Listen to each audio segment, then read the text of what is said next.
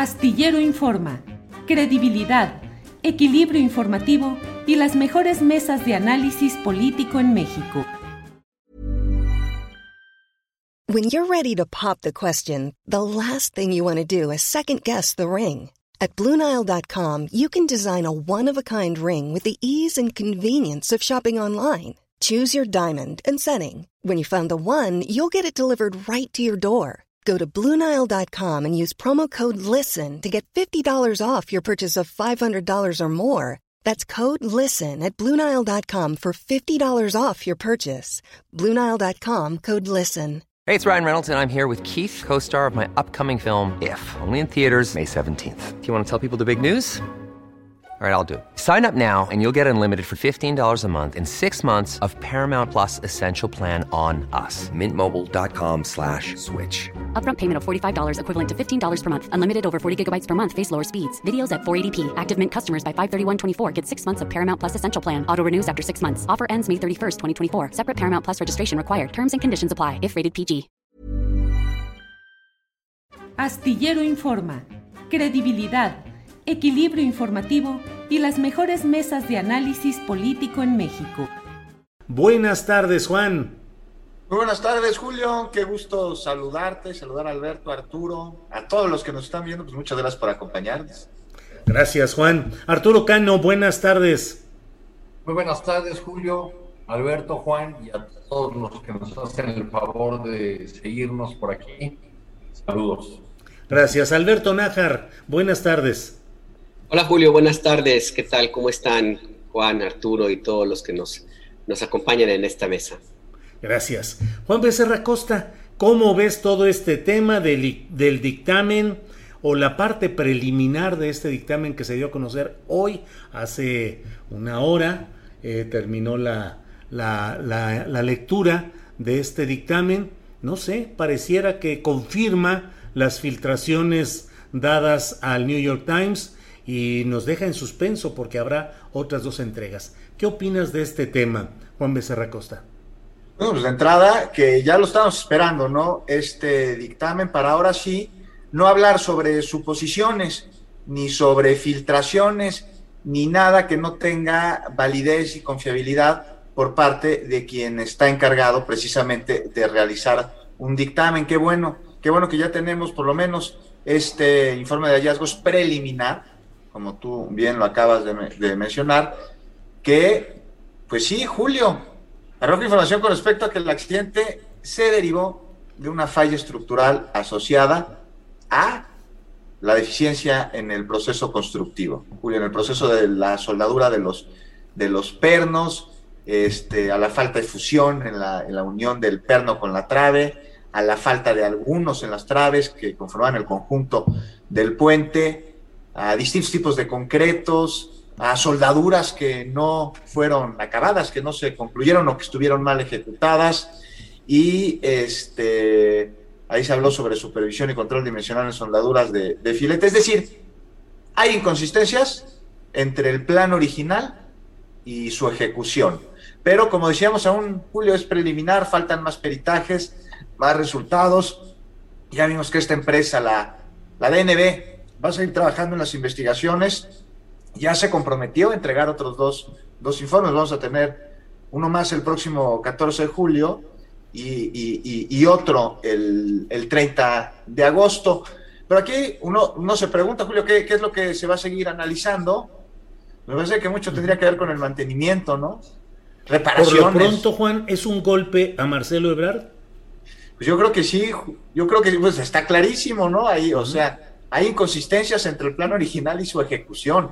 Eso es lo que está dando el dictamen. Eso es lo que está arrojando. O sea, no se efectuó como tendría que haberse llevado a cabo, ¿no? Habremos de ver si, si, si, si, si el diseño era el adecuado, eso tampoco se ha dicho, si los materiales eran los adecuados para ese diseño, pendiente también si las reparaciones posteriores y las rehabilitaciones fueran adecuadas, ¿no? Eh, ya después vamos a ver qué pasó con el mantenimiento, con las reparaciones, con lo que uno después de lo que hoy se dio a conocer que sí le pega a Marcelo Ebrard y, a todos los que estuvieron involucrados en la construcción de la línea 12 del metro. Ahora, Se necesitan más evidencias entre diseño y construcción que seguramente se van a ir eh, arrojando. Julio, me parece importante destacar aquí una cosa. Este, uno, que lo que dijo la jefe de gobierno, ¿no? Que desde el día del accidente el gobierno de la capital activó los protocolos de atención, unos protocolos de atención que fueron integrales para las víctimas, este, y, ahí está, a lo que voy, el compromiso de no repetición de, los, de lo que sucedió. Y para eso necesita haber transparencia absoluta, como me parece que es lo que vimos hoy en la presentación de este dictamen. También me parece eh, que hay que señalar aquí que este dictamen dijo que el mantenimiento operativo diario, o sea, el cotidiano de todos los días, ha sido el adecuado.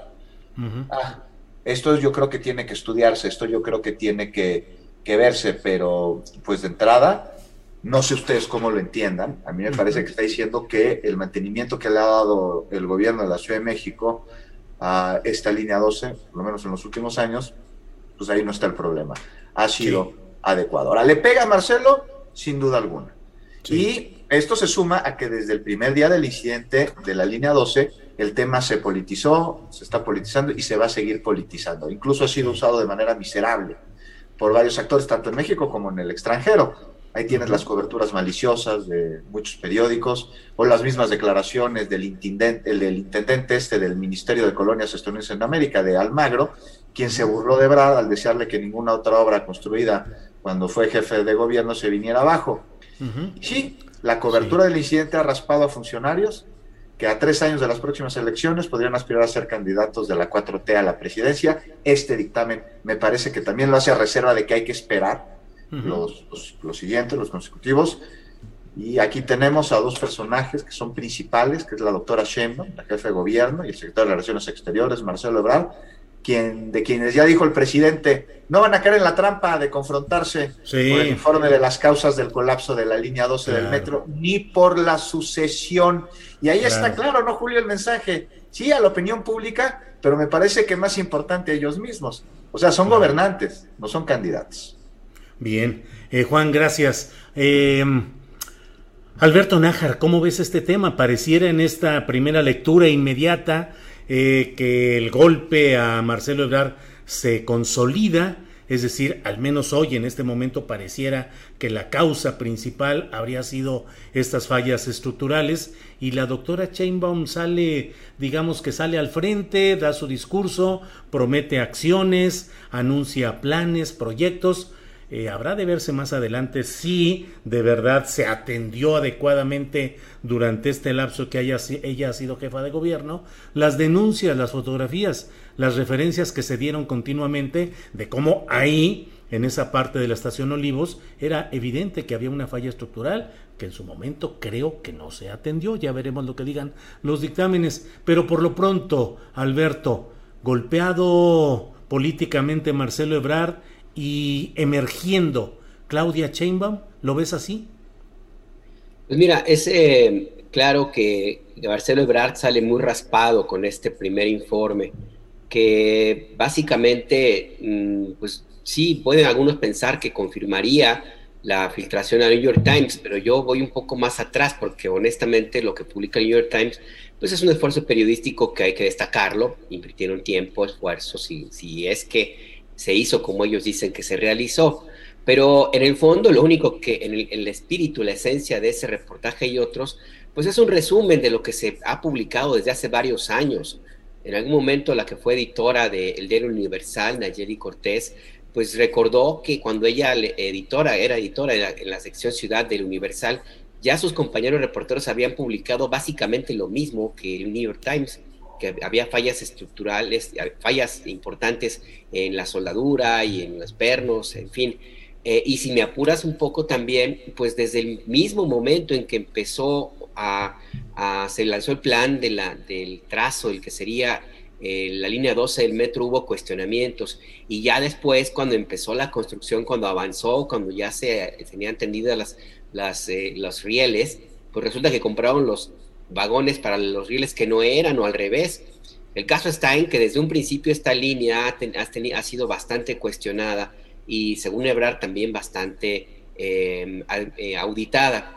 Al final del día, lo que, lo que está dándose a conocer ahora con ese dictamen es que hay fallas estructurales y esas fallas, según yo entiendo, yo no soy ingeniero, pues son las que se dan o u ocurren desde el momento en que hay un diseño de lo que vas a construir y empiezas a hacerlo. O sea que obvio que pues quien, quien eh, tuvo a su cargo la construcción, el diseño y el inicio de la obra, pues tiene alguna responsabilidad.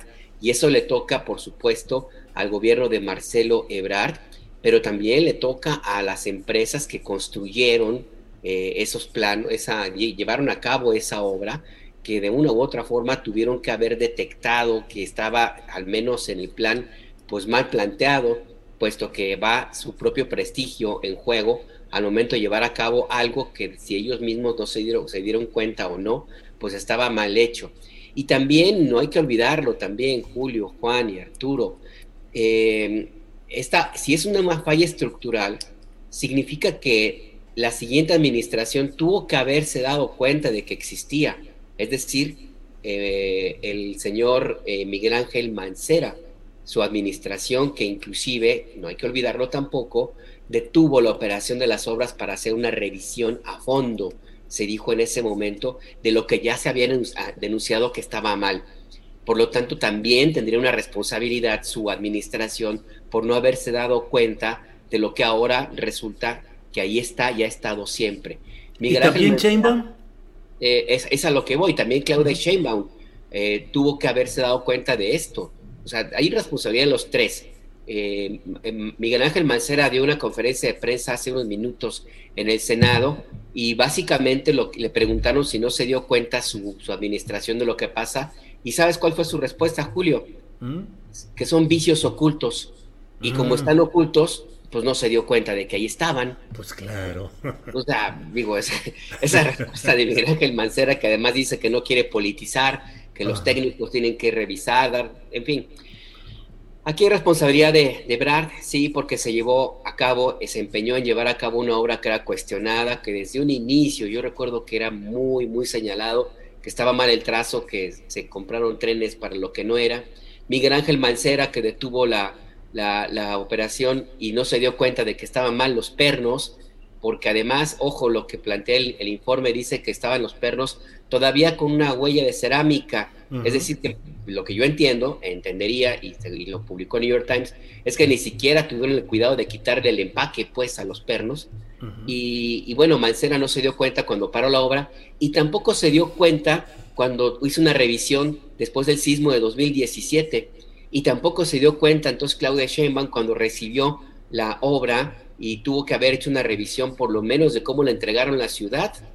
O sea que aquí hay responsabilidades de los tres. ¿Qué tanto le puede llegar a, beneficiar a, a, Claudia Sheinbaum en sus aspiraciones políticas? Pues va, a también derivar mucho de lo que sigue en adelante. Pero por lo pronto aquí hay una mancha, una mancha a estos tres políticos y yo veo muy difícil que se la quieran sacudir. Lo que sí veo, y con esto cierro, es que eh, hasta dónde va a afectarles o no, va a depender mucho de cuánto la guerra sucia le vaya a ellos a manchar. Y ya vimos que la gente que apoya a Mancera ah, le, ha resultado bastante bien eso de mentir y manipular y, estirar la liga en medios. Gracias, Alberto. Arturo Cano, ¿qué tanto puede impactar esto la carrera presidencial? Si quieren, ahorita podemos hablar de lo que cómo se ha adelantado este proceso, el propio presidente de la República hablando ya de presidenciables y de luchas internas que se dan o no se dan, pero finalmente el simple hecho de que en la máxima tribuna informativa de la presidencia de la República se mencione esto, pues eh, tiene un significado político. Pero aparte de ese tema que podemos ver un poquito más adelante, Arturo, ¿cómo ves el tema? ¿Qué impacta en la sucesión? Eh, ¿Deja mal parado a Marcelo Ebrard, que además se ha encargado de otros procesos delicados a lo largo de este gobierno, eh, la compra de pipas durante la crisis del huachicol, la compra de las vacunas en procesos no, no realmente esclarecidos, en fin, y por otro lado, Claudia Sheinbaum, que pareciera salir al frente y plantear como que ella no tiene si no tiene responsabilidad, cuando menos está planteando algunas medidas alternas. En fin, ¿cómo ves el tema, Arturo? Eh, diría de entrada, Julio, que parafraseando al clásico, la caballada está bajo investigación. pero se me hace temprano para descartar o para determinar que uno u otro de los políticos mencionados alrededor de este diferendo de la línea 12 ya sea alguien que podamos dar por muerto, porque todavía falta mucho tiempo para la elección y muchas cosas pueden suceder, eh, amén de que la memoria puede ser, puede ser flaca. Este, del anuncio que hizo hoy la jefa de gobierno, este informe preliminar, efectivamente se, se confirman algunas de las cosas publicadas por el diario New York Times, pero que además no es la primera vez que se publican estas eh, referencias.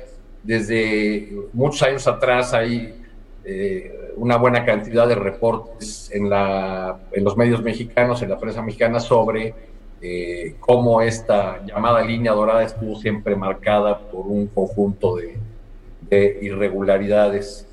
Este, en, el, en el caso de los de los famosos pernos o las, o, las ballenas, sin meterme a las honduras técnicas, eh, diría uno, eh, Claudia Sheinbaum de alguna manera patea el bote y nos avienta el asunto más, más adelante. O sea, va a ser un tema del que vamos a seguir hablando porque además tiene su complejidad técnica, además de la política en la que ya nos, nos ha metido, ¿no? Pero tendríamos que preguntarnos a la manera de la vieja fábula escolar este, no sé si recuerdan aquella que comenzaba con, por un clavo se perdió una herradura, por una herradura se perdió un caballo.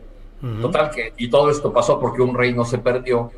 Y estos pernos o estos clavos de la línea 12 van a hacer que, que se pierda para alguno de los actores políticos más relevantes la, la posibilidad de una candidatura presidencial. Eh, llama la atención también que en el comité eh, anunciado por la jefa de gobierno para eh, echar a andar nuevamente con seguridad la línea 12, eh, se mencione como integrante al, ingeniero Riobó, que, cuyo despacho estuvo ya presente en, esta historia de la línea 12 al principio, cuando fue este despacho, según leo en un, en un reporte publicado por el sitio Econósfera, eh, que recomendaba que todas estas piezas se hicieran de concreto y ahí la empresa Carso, por economía de escalas y dado que Carso es dueña también de, un, eh, de una empresa acerera, pues decidieron meter acero, ¿no? Y ahí estuvo el, el origen del, conflicto. No quisiera eh, pensar que eso confirma eh, que el hombre más rico de México es, es muy dado a este tipo de, ahorros, ¿no? Pero yo he, escuchado muchas historias de personas famosas que alguna vez fueron invitadas a comer por Carlos Slim. Este, uno de ellos me lo, me lo platicó de esta manera. ¿Y qué crees que, dónde comiste? Pues allá en una oficina que tiene por el sur de la ciudad, allá por Huicuilco. Ajá. Y pregunté a esa persona, ¿y qué crees que me dio de comer? No, dime. Yo me imaginaba unos banquetes en la mesa del hombre más rico del mundo y unos vinos. No, mandó a pedir comida Sambors. Uh así suele ser, ¿no? Parece. bueno, hay, historias de cómo, de cómo no deja ni una migaja en el plato, ¿eh? todo, todo, todo, todo, todo se come el ingeniero, todo. Bien, eh, gracias. Juan Becerra Costa, tú tocaste el tema de cómo eh, lo presidenciable está tocándose ya. El propio presidente de la República dijo en la conferencia mañanera que no eh, que no se van a pelear, que no van a terminar cayendo en la trampa ni la jefa de gobierno ni el secretario de Relaciones Exteriores. Pero también dijo que hay muchos presidenciables que en su partido sobran, mientras que del otro lado pues no ve nada y los enumeró. Dijo quiénes pueden ser. Claudio, la esposa de Felipe, Cuadri, Chong, en fin.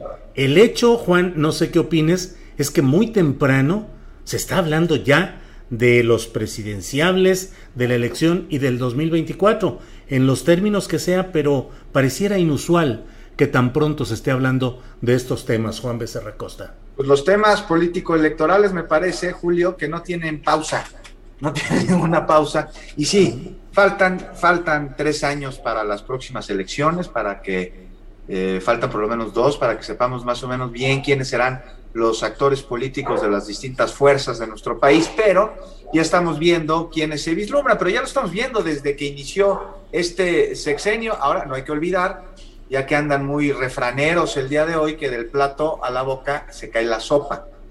Y muchas cosas pueden suceder. Y, lo veíamos como, como sucedió, por ejemplo, ¿te acuerdas cuando todavía estaban los destapados en el sexenio de, la Madrid? que, resultó para muchos inusitado que Carlos Salinas de Gortari fuera el tapado, que fuera el elegido por, el presidente, por el partido. No, hombre, Alfredo del Mazo se regodeaba y caminaba por los restaurantes de México, sintiéndose ya el próximo presidente del país.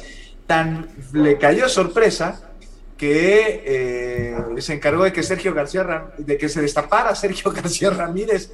No sé si se acuerdan, y terminó castigado yéndose a la Embajada de México en Bruselas, una embajada que había ocupado Luis Beckman, y eh, mandaron a Luis Beckman, le dijeron, no, no, no, tú, tú ya tienes que ir, llega del mazo castigado, Luis Beckman, te damos la embajada de Grecia, no lo aceptaron en Grecia porque años anteriores había tenido un conflicto ahí con el asunto chiita, terminó Luis Beckman en Río de Janeiro como cónsul, muy plácidamente, aunque no claro. embajador de mérito, pero regreso. Hablamos de Alfredo del Mazo, padre del actual gobernador del Estado de México.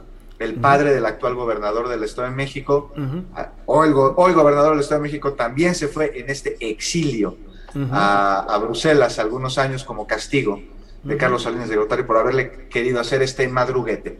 Me parece muy temprano para, para, para poder pues definir quiénes serían los otros candidatos que mencionó el presidente que tiene el movimiento de la cuarta transformación.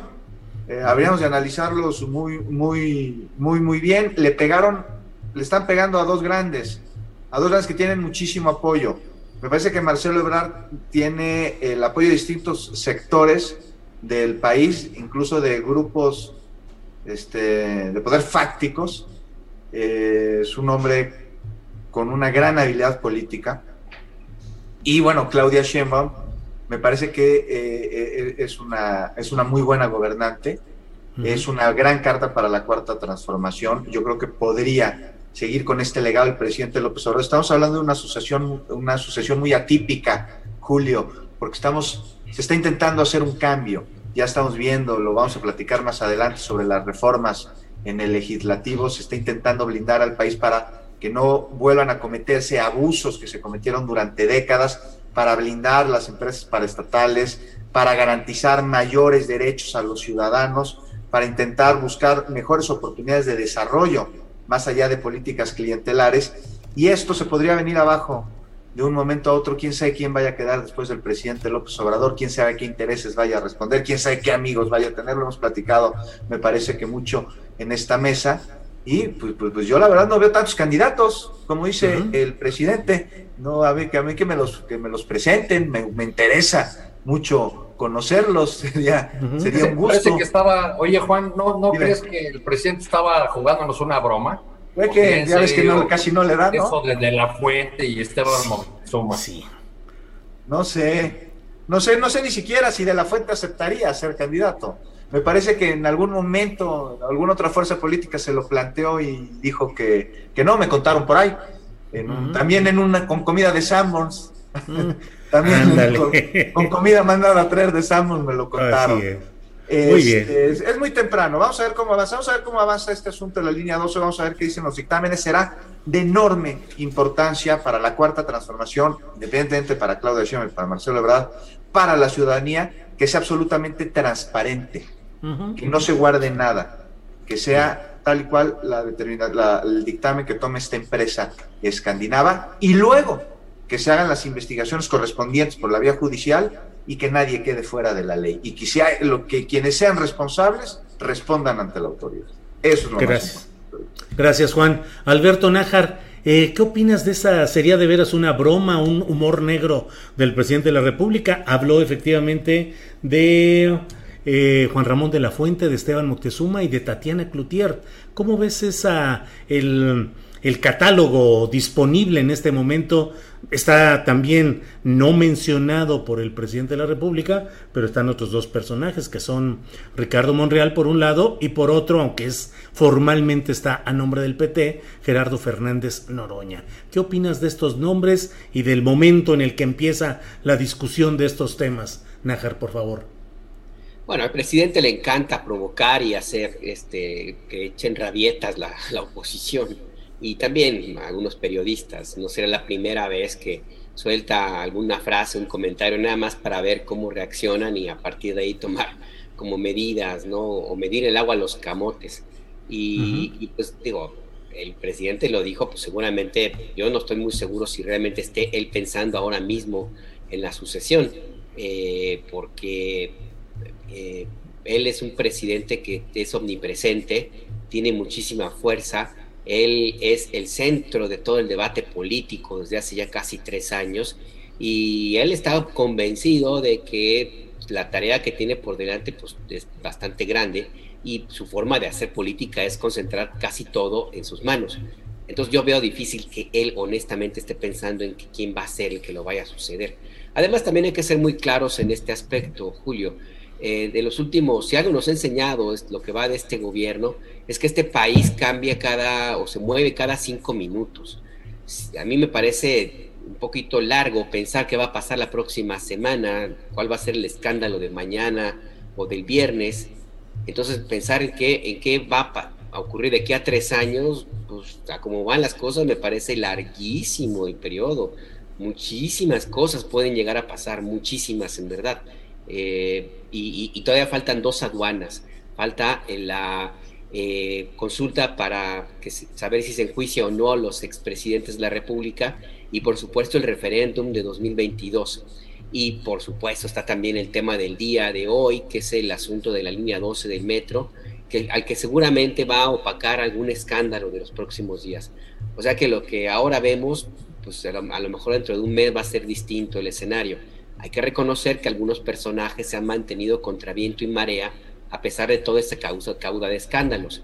Y un par de ellos son justamente los que ahora les tocaron pues, los trancazos, ¿no? La, jefa de gobierno y el canciller. Habrá que ver hasta dónde se mantienen, sobreviven o no a esta, a esta dinámica.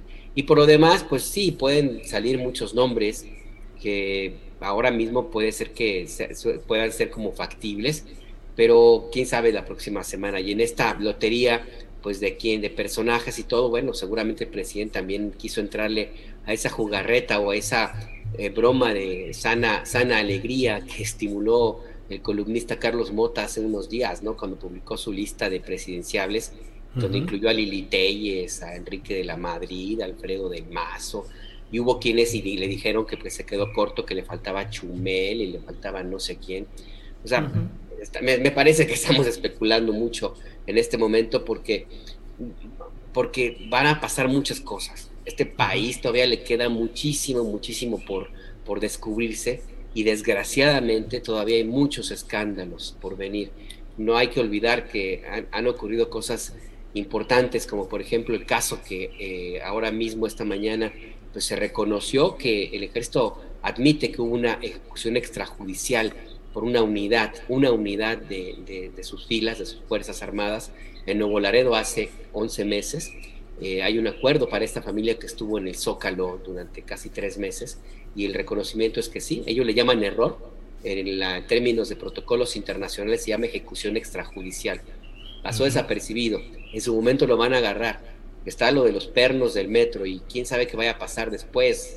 Cuando Monreal empieza a moverse, pues, también le van a tocar algunas, algunas de, sus, de las cuitas que trae pendientes en la alcaldía Cuauhtémoc y lo que venga, Julio. Entonces, pues está, es muy divertido analizar el futurismo, es parte de la cultura política de, de, México y es parte, es algo que viene de hace muchísimo tiempo y a propósito de lo que comentaba Juan de Sergio García Ramírez, yo eh, conocí a esa amiga mía, la reportera que le tocó que le confesaran el, tema este de, de la el destape, el falso destape de García Ramírez fue Emilio Gamboa, el que básicamente le hizo un señalamiento, le escribió un papelito, las iniciales de, quién iba a ser el, próximo, escribió SG, y bueno, se interpretó como Sergio García, y no, era Salinas de Gortari.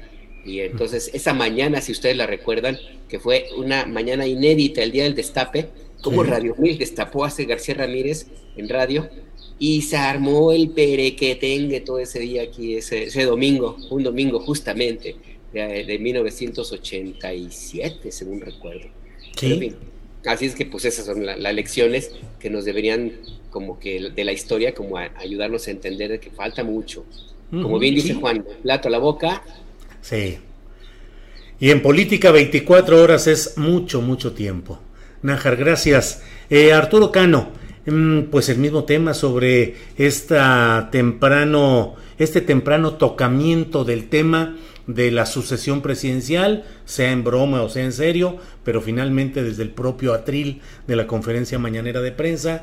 Y aparte de los nombres de estos eh, personajes de La Fuente, Cloutier y Moctezuma, eh, pues eh, no sé también cómo veas el tema de Fernández Noroña por un lado y de Ricardo Monreal que no han sido nombrados por el propio presidente. ¿Cómo ves todo esto, Arturo Cano? It's that time of the year. Your vacation is coming up. You can already hear the beach waves, feel the warm breeze, relax, and think about work. You really, really want it all to work out while you're away. Monday.com gives you and the team that peace of mind. When all work is on one platform and everyone's in sync, things just flow wherever you are. Tap the banner to go to Monday.com. Hey, I'm Ryan Reynolds. At Mint Mobile, we like to do the opposite of what Big Wireless does. They charge you a lot, we charge you a little. So naturally, when they announced they'd be raising their prices due to inflation, we decided to deflate our prices due to not hating you. That's right. We're cutting the price of Mint Unlimited from $30 a month to just $15 a month. Give it a try at mintmobile.com slash switch. $45 upfront for three months plus taxes and fees. Promote for new customers for limited time. Unlimited more than 40 gigabytes per month. Slows. Full terms at mintmobile.com. Bueno, eh, percibo, percibo en esta mesa y en el ambiente en general una cierta nostalgia por los tiempos idos en que entendíamos a la clase política, al PRI, y, como que no nos reconocemos en estas nuevas, estas nuevas formas o en lo que, tienen de que vuelva el lo, que tienen, lo que tienen de, de nuevo, ¿no? Este, eh, digo, porque ya he, ya he incluso leído por ahí en, las líneas de algún columnista la interpretación de que si no nombró a Ricardo Monreal fue para protegerlo. Ajá, el Fue para evitar que se lanzaran eh, en su contra, que ya haciendo acopio de nuestra memoria política, nosotros que ya tenemos décadas en el, en el reporteo, pues nos acordamos de muchos episodios donde estos mensajes simbólicos y estas, eh, eh, digamos, gracejadas eh, o, piezas de sabiduría política de los, de los priistas, sobre todo, este, nos indicaban por dónde iban las cosas. Creo que pues estamos en escenarios inéditos, pero que en su formulación el presidente tiene razón en una cosa, independientemente de su lista es que del otro lado pues no tienen eh, a quién oponer. O sea, los personajes que mencionó, si aquí nos ponemos a, en este momento a hacer el ejercicio de cuáles otros podrían ser el presunto candidato de la oposición, pues realmente eh, debería haber más preocupación en el flanco opositor que en el lado de la, de la 4T. en, por eso el presidente quizá en esta manera también se da tiempo de volver al tema de los eh, de los teóricos o de los que llama intelectuales orgánicos de la oposición y vuelve, cosa rara, vuelve sobre este tema de Aguilar Camín con una vieja grabación, una vieja eh, mesa redonda. Digo vieja porque apenas fue el año pasado, pero pues ya eso nos parece la prehistoria, en, pandemia. Eh, Aguilar Camín es, una pieza interesante, esa mesa redonda que el presidente puso hoy un pequeño fragmento, porque Aguilar Camín está hablando con sus amigos eh, egresados del Instituto Patria, esa institución donde, donde los jesuitas formaban a las élites mexicanas, gracias a lo cual nos regalaron a personajes como Vicente Fox. Este, y a estos, eh, yo vi el video completo en, su momento, quien recibe a Aguilar Camínez, Rodolfo García Muriel, que es consejero de Cemex, ¿no? Suena en algún momento de la presentación de este, de este video eh, una pieza llamada Fortes sin Proelio, Fuertes en la lucha, que era el himno del Instituto Patria, y entonces le dicen a Aguilar Camí, pues aquí estábamos esperando para la interpretación. Y él, es cuando él se lanza a dibujar, que ya leído a la distancia, eh, lo puede uno ver con mayor claridad, se lanza a dibujar lo que es toda la estrategia de la oposición en, eh, a partir de mayo del año, del año pasado. Por ejemplo, entre otras cosas, les dice a sus amigos egresados del Patria Generación 1962 eh, que todo lo que puedan hacer digo, dado que entre ellos hay prominentes eh, empresarios y, gente con cierta influencia y poder, dice en una de esas partes, todo lo que puedan ustedes canalizar hacia la Corte es espacio bien ganado. Pues si se consiguiera echar abajo un par de leyes de López Obrador, López Obrador volvería al estatus de un presidente normal. esto, esto lo dice antes de, su análisis de de que él no está de acuerdo que proponga adelantar el referéndum revocatorio, hay que esperar para después del 21, dice, este, porque llegará probablemente derrotado en las elecciones del 21 y entonces va a perder el revocatorio por pendejo y por petulante. Esa es la, la parte que no se oyó, la palabra que no se oyó bien en, la, en el fragmento que puso el presidente, pero lo llama petulante, además.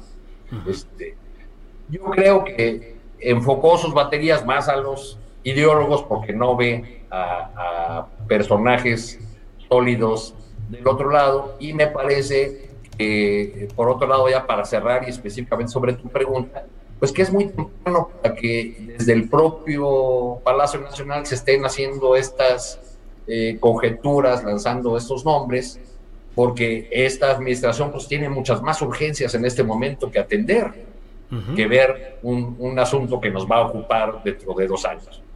Bien, gracias Arturo. Eh, Juan Becerra Costa, el presidente de la República confirmó en su conferencia mañanera lo que había dicho el jueves de la semana pasada al Consejo eh, Mexicano de Negocios, que serán tres las reformas constitucionales que va a proponer en diferentes momentos de este su segundo trienio una de ellas referente a lo electoral, y en eso plantea eliminar a los eh, legisladores que lleguen, es decir, eliminar la vía plurinominal o de representación proporcional em, para llegar a cargos legislativos, por una parte, y por otra, también se refiere a que debe modificarse positivamente el INE, incluso que haya consejeros electorales que sean probos y que tengan eh, una postura intachable reconocida por los ciudadanos. ¿Cómo ves esta propuesta de, modificación para estos efectos electorales, Juan Becerra Costa? Pues el qué, lo que no me queda muy claro, Julio, es el cómo. Ahí está esta, esta reforma electoral. Digo que será interesante el cómo, saber cuáles son los mecanismos para que los consejeros tengan la autonomía que se busca. O sea, se habla de, perfiles intachables, ¿no? Pero yo aquí no sé bien cuál será el mecanismo para garantizar, digamos, un control de confianza, porque el que los aspirantes pudiesen ser aliados de una causa, por más viable que esta causa sea, no necesariamente los haría idóneos. O sea, sí se necesita, Julia, una autoridad electoral este, que sea justo eso, ¿no? Un árbitro, no un jugador, no parte de ningún grupo político opositor, no de un grupo de interés. Este, me parece necesario, me parece muy necesario que se haga esta reforma y que se garantice que el árbitro electoral sea eso. Me interesará muchísimo saber cómo, cómo se va a lograr, ¿no? Porque todos tienen intereses, todos tienen amigos, todos tienen cuates, y ahí está el dulce enfrente. Y está también, como dice, lo de eliminar los plurinominales. Hay mucha queja de ciertos sectores, ¿no? Al respecto, porque se está acusando de eliminar a una figura con la que se buscó darle eh, a las minorías un espacio. O sea, se abrieron espacios legislativos agendas políticas minoritarias, o por lo menos esa era la intención. Sí. Y te lo digo porque también pregunto, ¿es así? O sea, ¿sí fue así? ¿O más bien los plurinominales aumentaron el poder de las cúpulas partidistas y fragmentaron a su vez la rendición de cuentas distrital. Esto hay que analizarlo, esto hay que verlo.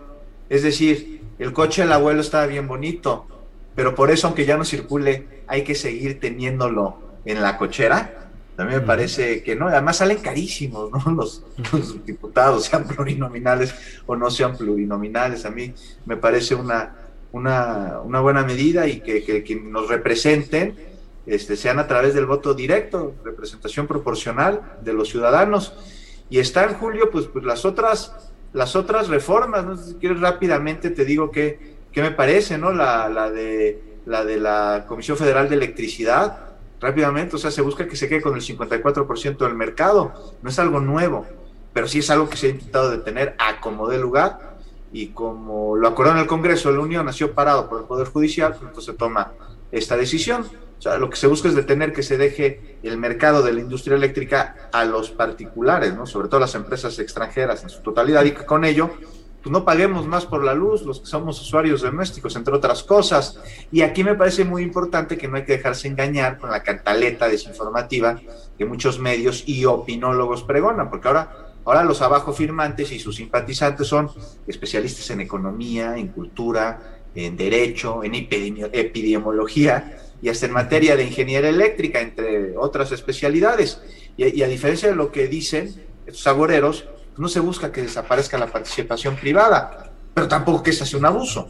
Es decir, las empresas van a continuar, pero con un esquema en el que el 54% del mercado corresponde a la comisión y el resto, el 46% a particulares, y es muy distinto a lo que ha sucedido, porque Actualmente estamos en una situación en la que, aunque la comisión tenga la capacidad de generación, no se le permite subir energía eléctrica a la red, no se le permite el despacho, o sea, tienen que subir primero los particulares y luego, entonces, ahí sí, las plantas de la comisión, y esto a pesar de que la Comisión Federal de Electricidad es una empresa pública, y aquí yo, yo les pregunto, o sea, ¿en qué país sucede eso? Porque les aseguro que ninguno de donde provienen las empresas este, privadas a las que se les dieron contratos, estos contratos leoninos para explotar los recursos energéticos de nuestro país. Allá en sus países de origen esto no sucede. sucede aquí nada más en México con la, con la, con la reforma este, de Peña Nieto. Y finalmente, Julio, la, reforma de la Guardia Nacional. Aquí me surge una pregunta que me parece que, que todos nos estamos haciendo. Una guardia que se planteó como un cuerpo de paz. Se dijo que similar al de la ONU, con un mando civil. Ahora dependerá de las Fuerzas Armadas. Y aquí es algo que no me parece malo, o sea, al contrario, aunque sería ideal que las condiciones del país fueran tales que, se pudiera tener una guardia civil con un mando, una guardia este, nacional con un mando civil, pues no, porque solo si las condiciones del país lo permitieran y no seamos ingenuos, no es así. las policías están totalmente coludidas este, por el crimen, los topos son tantos que ninguna corporación estaría limpia sin un mando castrense este, pues que se le dé viabilidad a la guardia y con ella confiabilidad para que tal vez entonces un día pues pueda replantearse la idea original. Bien, Juan, muchas gracias. Alberto Nájar, sobre este tema, ¿qué opinas? ¿Cómo ves en específico las propuestas relacionadas con INE y Pluris? Pues mira, yo coincido con Juan, eh, eh, que yo no, no, tengo claro cómo, cómo vas a elegir a los nuevos consejeros del INE, porque él está hablando de independencia, de con perfiles de probos, honestos. Supongo que también dentro de su poder interno estará pensando que tenga una cierta simpatía por el proyecto político que, que él encabeza. Pero bueno, pues eso es seguramente pensará el presidente de la República. Aquí el tema es cómo los vas a elegir, va a ser por encuesta, por votación popular, en una asamblea, eh, y, qué tanto riesgo puedes tú llegar a tener de que efectivamente se elijan a personajes que mm, pues pueden ser populares, pero no necesariamente tengan el expertise legal como para tratar de, dirimir el tema de una, de una elección. Habría que ver, habría que verlo, porque sí es importante la honestidad, pero bueno, también se necesita saber, entenderle, ¿no? Eh, no me queda claro cuál va a ser el, el esquema ahí. Sí me parece que está, que es correcto el que se quite, ya, que se destierre, esta práctica que viene desde que nació el IFE, el original, allá por los tiempos noventas, de que son los partidos políticos los que proponen a los consejeros y los designan o los eligen con base en el sistema de cuotas. Y entonces el partido que tenía más escaños en el Senado, más curules en la Cámara de Diputados, más fuerza política, se quedaba con más consejeros. Y claro, estos personajes necesariamente, como lo hemos visto ya a, lo largo de, eh, de estos años, pues respondían más a los intereses partidistas que a la responsabilidad que les toca como ser árbitro electoral. Y aquí tenemos en este instituto electoral ejemplos clarísimos de esta contaminación eh, partidista en el origen del Consejo General. Entonces me, gustaría que saber de qué va, cómo lo va a hacer, si la reforma electoral también incluye otro tipo de elementos o nada más va a concentrar en el, en el INE, nada más será que cambiar a este instituto electoral. En fin, a mí me parece que hay más por allí de donde, de, de que debería informarse. Por lo demás, a mí me llama la atención otros, otros elementos que propone, como el tema, de la Comisión Federal de Electricidad, que me parece a mí importante que se consolide. Personalmente creo que tiene que ser así. Y está el otro tema también que propone, que la Guardia Nacional regrese o forme parte de la Secretaría de Defensa Nacional. Me parece que hay que analizar con mucho cuidado lo que esto significa, porque, ojo, una, el presidente de la República como candidato eh, se comprometió a regresar a los militares a los cuarteles. Llegó al gobierno, se dio cuenta que no se podía, está bien, ni modo, siguió con el mismo plan. El tema está en que él, para, para tratar de que se autorizara la creación de la Guardia Nacional, llegó a una negociación política con las fuerzas eh, parlamentarias en el Congreso de la Unión para que se aprobara justamente esta corporación, pero además ofreció y defendió y lo dijo con muchísimo énfasis que se trataba de una corporación civil que estaba conformada por militares ahora, pero que el destino de esta corporación era que poco a poco se dieran su lugar a policías formados en la mejor estrategia de limpieza, honestidad y eficiencia policíaca. Y e insistió, lo dijo varias veces, y fue como una especie de confusión y galimatías, de decir, bueno, es una corporación civil que tiene elementos militares, pero es civil porque su mando es civil, está escrito a una corporación civil que es la Secretaría de Seguridad, aunque esté compuesta por militares. Bueno, lo sacó adelante. El tema es ahora, ahora que se propone que sea una parte de la Sedena, como la Fuerza Aérea o los guardias o los ex guardias presidenciales o los ingenieros militares, ¿en dónde quedó el discurso? ¿Dónde quedó la congruencia? ¿Qué pasó?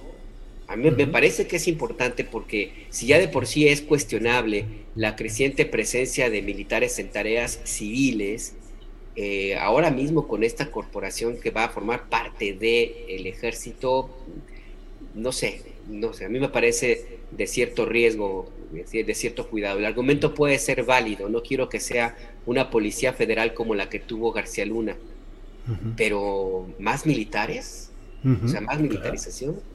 Aguas. Sí, aguas.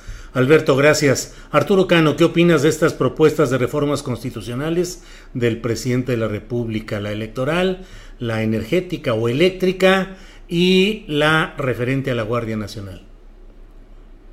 Pues eh, lo que reflexionaba Alberto me lleva a preguntarme si alguna vez eh, en el gobierno federal hubo la intención de cumplir que el artículo transitorio que hablaba de una etapa de transición para eh, llegar al, mando, al manejo civil completo de la, de la Guardia Nacional, y pues parece que no, porque eh, si el ahora eh, gobernador electo de Sonora y exsecretario de Seguridad Pública dice que ningún civil puede con ese paquete, pues sí pues eh, al parecer no había la intención realmente de, que estuviese en manos de civiles, ni ha habido, eh, también hay que decirle, la, intención de fortalecer, eh,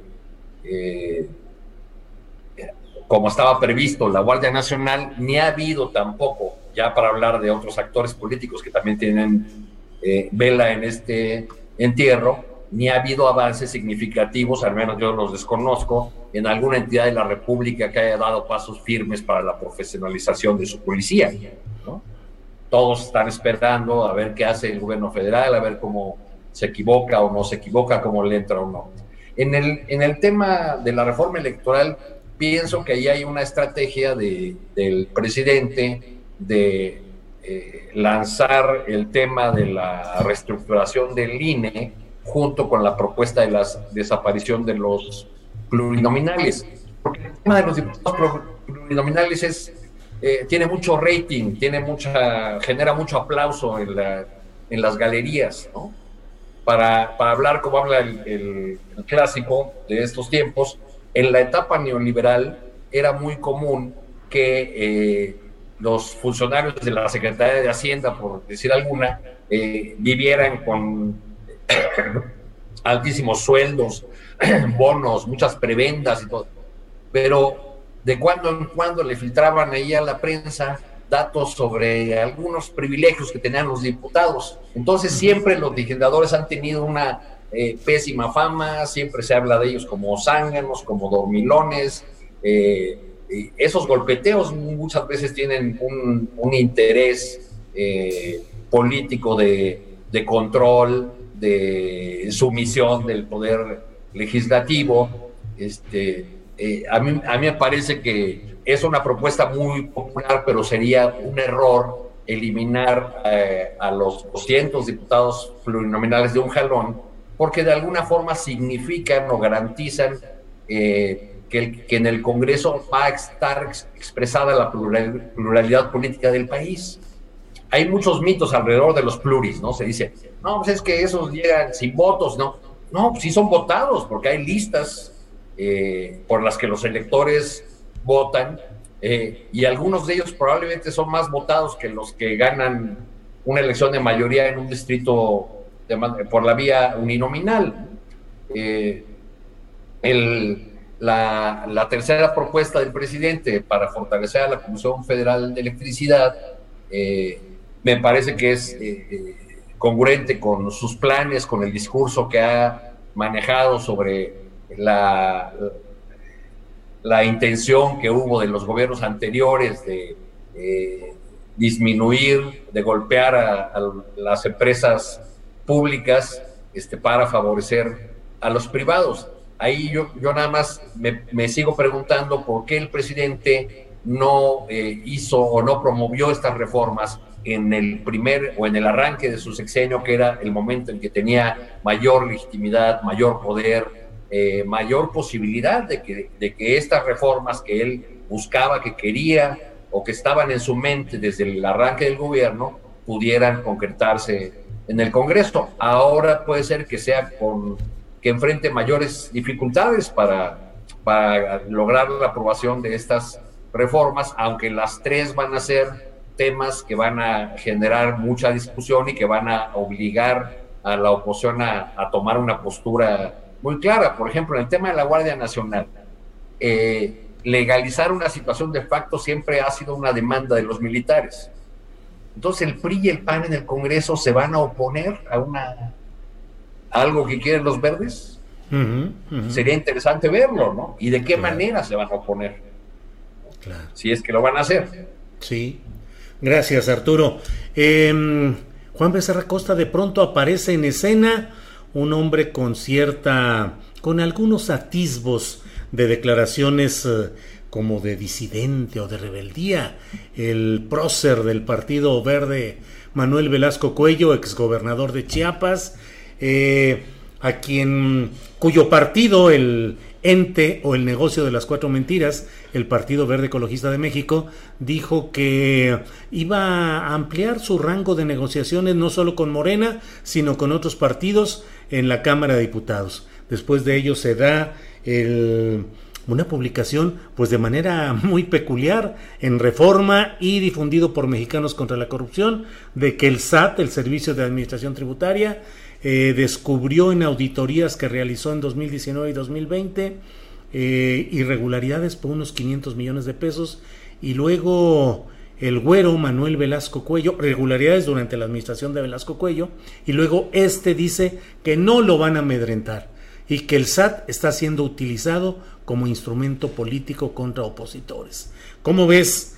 el peculiarísimo, el extraño caso de Manuel Velasco, de aliado, no sé si eh, real o, o, nada más por oportunismo, ahora a disidente o estar eh, en aparente choque con la 4T. ¿Cómo ves el tema, Juan? Una crónica de hechos anunciados, ¿no? O sea, uh -huh. nada nuevo, nada nuevo aquí, más que lo dicho que se esperaba que en algún momento se dijera. Eh, Aiko Col, ya no te acuerdas cuando era Chimisclán, decía Cantinflas, y anda muy empoderado. Eh, el güero Velasco. Por ahí dicen algo que aplica y me parece que con gran razón al Partido Verde. Cría cuervos que te sacarán los ojos. Tampoco es algo nuevo. es algo que se sabe desde hace mucho tiempo. El verde es un cuervo que te va a sacar los ojos. Y es algo, Julio, también que se debe tener muy en claro cuando se construye una alianza con ellos que no son, pues digamos, un partido con una agenda que busca representar una ideología, tampoco un proyecto de gobierno, es un negocio. Es un negocio familiar que tiene varios centenados, porque está la familia y los centenados alrededor. Es una rémora del sistema de partidos que resulta ridículo desde su nombre, ¿no? O sea, un partido que se hace llamar verde cuando ningún ecologista de de veras votaría por él ni por sus representantes. Es, es, es, más, si un proyecto ambientalista buscara el aval del Partido Verde Ecologista de México, en ese momento ese proyecto perdería cualquier tipo de credibilidad y de validez. Estamos hablando de un partido que, por ejemplo, sus dirigentes van a los toros, ¿no? Y que han propuesto que en México se aplique la pena de muerte. Partido Verde, ¿no? Preguntémonos aquí, ¿qué grupos de interés lo conforman?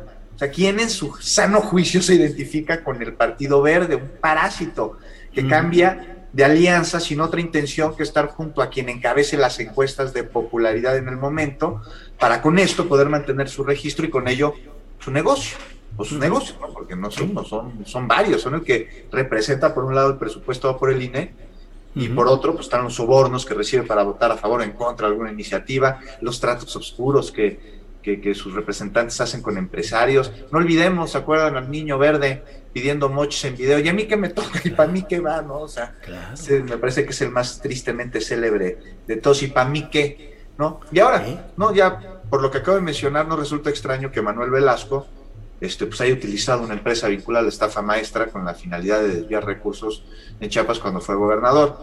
¿Por qué lo sacan hasta ahorita? Está, también otra pregunta. Ahora, dice Velasco que no entiende cuál es la molestia del presidente en que haya dicho que, que, todas las voces deben ser escuchadas. Ah, pues, me parece que formula muy mal su chantaje. El presidente escucha todas las voces, lo hace todos los días. Yo creo que más bien lo que le molesta, como a todos los mexicanos, por un lado, sí es el nivel de corrupción de un partido en el que el suyo Morena, de ahí viene el otro lado, decidió aliarse.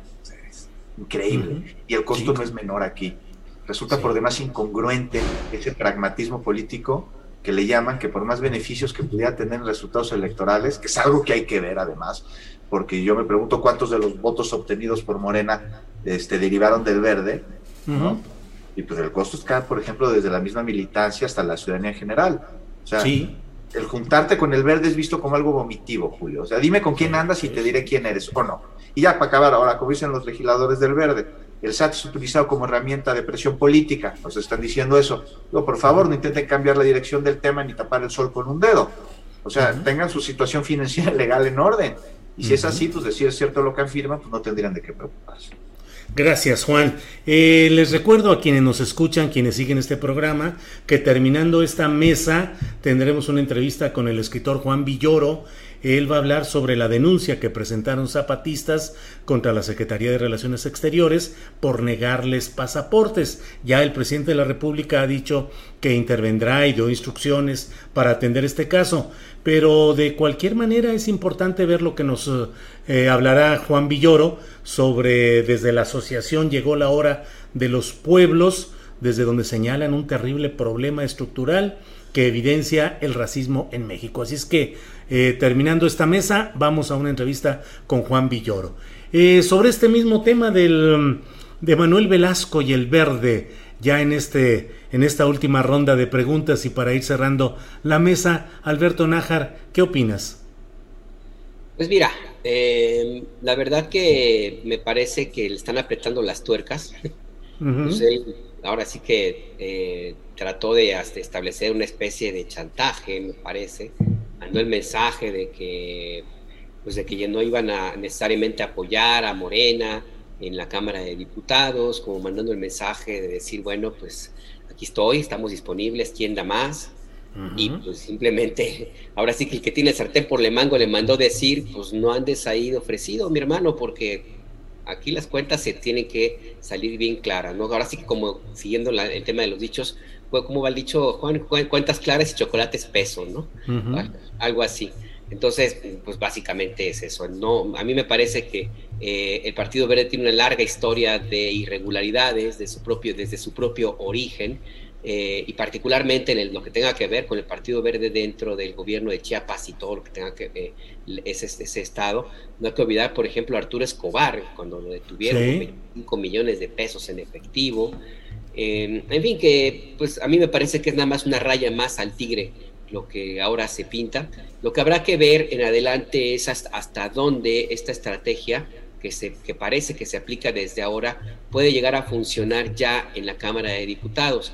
Yo sigo pensando que a Morena le va a salir muy caro, muy caro el, contar con el respaldo del Partido Verde y con otros diputados para construir una mayoría calificada si es que logra hacerlo y no necesariamente en términos de billetes en efectivo que al supongo que a personajes de ese partido les encantaría, sino lo que va a tener que ceder en la agenda legislativa y los intereses vinculados al Partido Verde que va a tener que apoyar Morena a fin de conseguir el respaldo que tanto necesita. Y en ese terreno me parece que también hay algo muy pantanoso, porque la, el Partido Verde, eh, una de sus líneas de la familia que lo controla, que lo fundó, está totalmente vinculada a la estructura de eh, la proveeduría farmacéutica para el sector público, el sector salud público, y también en la construcción de algo que desde el doctor Hugo López Gatel y en la pandemia se repitió muchas veces, que es ese incremento enorme, exponencial de consultorios médicos patito a, un a un lado de las empresas que venden medicinas similares. Y bueno, la familia propietaria esas eh, farmacias similares que crecieron, pero de, realmente exponencialmente se apellida González Torres y es el hermano del fundador del Partido Verde Ecologista, tío de El Niño Verde, que ya no está tan niño, ya está bastante labregón, y bueno, pues es el que está detrás de personajes como Manuel Velasco, eh, Julio. Así es. Alberto, muchas gracias, Alberto Nájar. Arturo Cano, para cerrar esta mesa de periodistas del miércoles 16 de junio, tu opinión sobre Manuel Velasco y el verde en esta coyuntura. Pues me parece que eh, gracias a su crecimiento en número de legisladores, a que avanzó territorialmente, eh, podrá estar contento por un tiempo y cumplirá con cierto acuerdo de acompañamiento a la 4T y sus propuestas.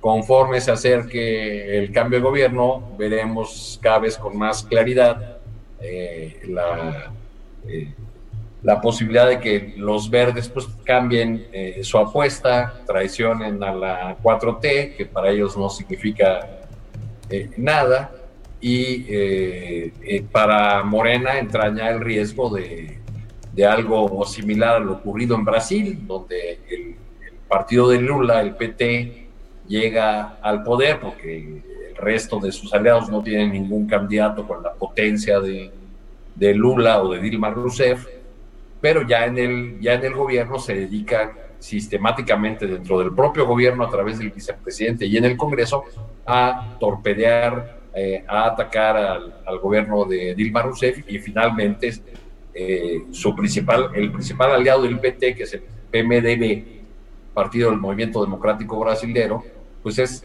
la fuerza política clave para la destitución de la presidenta Dilma Rousseff. En ese espejito debería mirarse eh, Morena con esas alianzas tan cuestionables como la que tiene con el Partido Verde.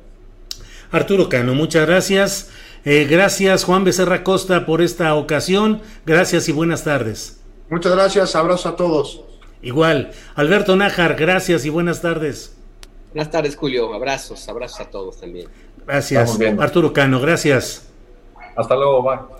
Hasta luego. Gracias a los tres en esta mesa de periodistas de los miércoles, en esta ocasión, en este miércoles 16 de junio de 2021. Para que te enteres del próximo noticiero, suscríbete y dale follow en Apple, Spotify, Amazon Music, Google o donde sea que escuches podcast. Te invitamos a visitar nuestra página julioastillero.com.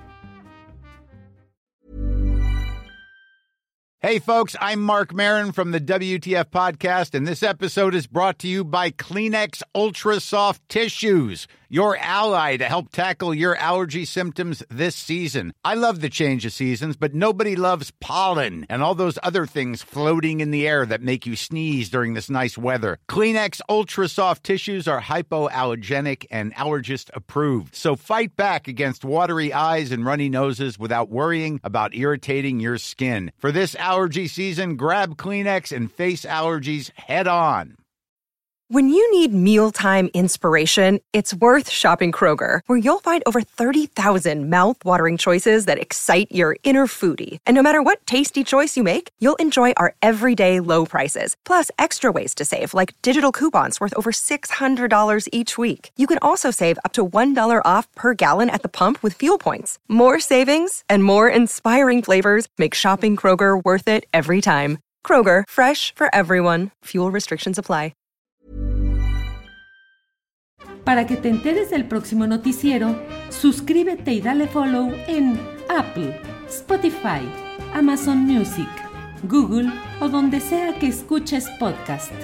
Te invitamos a visitar nuestra página julioastillero.com.